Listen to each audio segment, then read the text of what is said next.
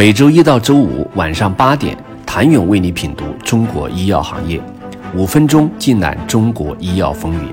喜马拉雅的听众朋友们，你们好，我是医药经理人、出品人谭勇。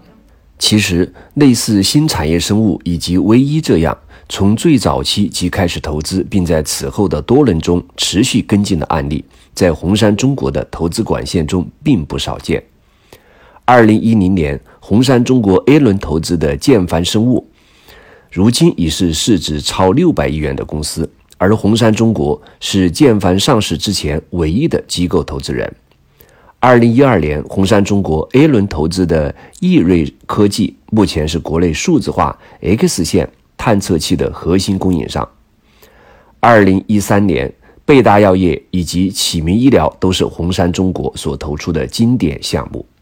如今，他们一个是中国最早创新药企的代表，一个是心脏瓣膜头部企业。二零一四年，红杉中国天使轮及 A 轮投资的再鼎医药，如今已是在港交所及纳斯达克两地上市，市值超过一百亿美元的明星公司。A 轮投资的威诺纳，彼时还是只在医院渠道销售的小公司，如今则成了功能。护肤品的国货第一正在进行 IPO 路演。二零一五年，红杉中国 A 轮投资基因检测与精准医疗的明星公司燃石医学，随后一直参与到二零二零年在纳斯达克 IPO 的每一轮融资中。一组数字可以直观看出红杉中国在医疗健康领域早期投资的布局。自二零零六年开始，红杉中国一百八十多起投资项目中。百分之六十以上是在 A 轮进入。周奎表示，红杉中国价值和梦想是帮助创业者成为产业领袖。红杉中国投入资本、时间、资源，虽然不能保证百分之百都能行，但他们尊重这个规律，并在红杉专业性认知的基础上，寻找有机会成为伟大公司的小公司，寻找想做行业领袖的创业者。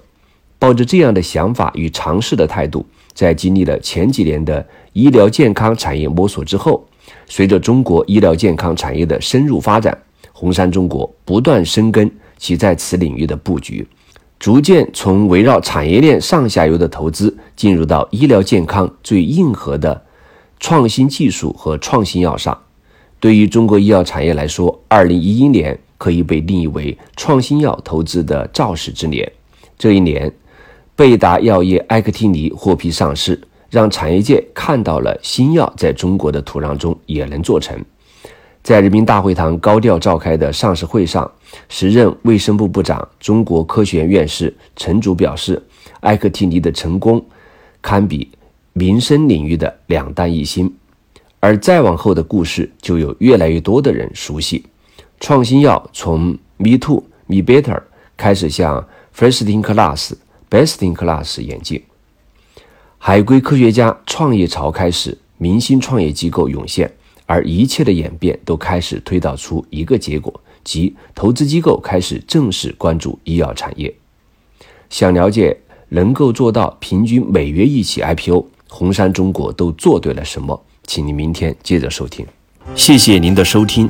想了解更多最新鲜的行业资讯、市场动态、政策分析，请扫描二维码或添加医药经理人微信公众号“医药经理人”——医药行业的新闻与资源中心。